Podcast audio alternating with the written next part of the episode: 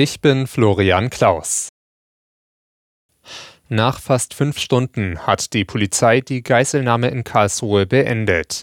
Die Einsatzkräfte hätten die Apotheke betreten und einen Tatverdächtigen festgenommen, teilte die Polizei mit. Nach ersten Erkenntnissen wurde dabei niemand verletzt. Die Einsatzkräfte durchsuchten das Gebäude, die Polizei war mit einem Großaufgebot im Einsatz und sperrte das Gebiet weiträumig ab. Die Europäische Union und die USA sind im Handelskonflikt rund um US-Subventionen für grüne Technologien aufeinander zugegangen.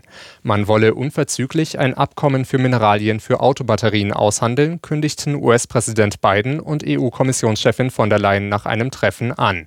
Ein US-Gesetz hatte in Europa Sorge vor Wettbewerbsnachteilen ausgelöst. Es sieht Milliardeninvestitionen in den Klimaschutz vor.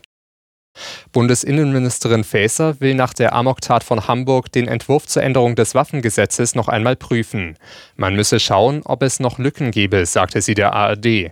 Im Waffengesetz solle beim Antrag auf eine Waffenbesitzkarte künftig überprüft werden, ob jemand psychologisch geeignet ist.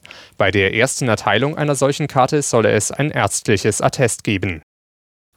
Die Spitzenverbände der deutschen Wirtschaft warnen, dass Deutschland ohne Reformen im internationalen Wettbewerb zurückfällt. Beim Spitzengespräch mit Bundeskanzler Scholz im Rahmen der Handwerksmesse München forderten die Verbände vor allem weniger Bürokratie.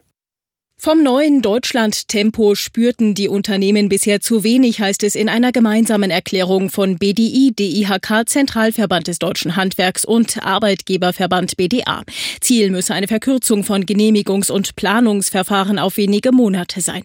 DIHK-Präsident Adrian machte deutlich, Herr Bundeskanzler, dieses Thema wird uns noch etwas weiter begleiten. Da gilt es noch einige Aufgaben zu erfüllen. Einig waren sich Kanzler Scholz und die Verbände aber darin, dass Deutschland besser durch die Krise gekommen ist als befürchtet.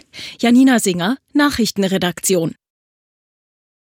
Im Abstiegskampf der Fußball-Bundesliga hat Bochum nach zuletzt vier Niederlagen ohne Torerfolg einen Befreiungsschlag geschafft. Der VfL gewann zum Auftakt des 24. Spieltags in Köln mit 2 zu 0 und machte in der Tabelle vorerst einen großen Sprung nach vorne, vom letzten auf den 14. Platz. Der Tabellenzwölfte Köln blieb seinerseits zum vierten Mal in Folge ohne Tor. In der zweiten Liga gab es folgende Ergebnisse: Nürnberg-Braunschweig 2 zu 0 und Kaiserslautern-Sandhausen 2 zu 2.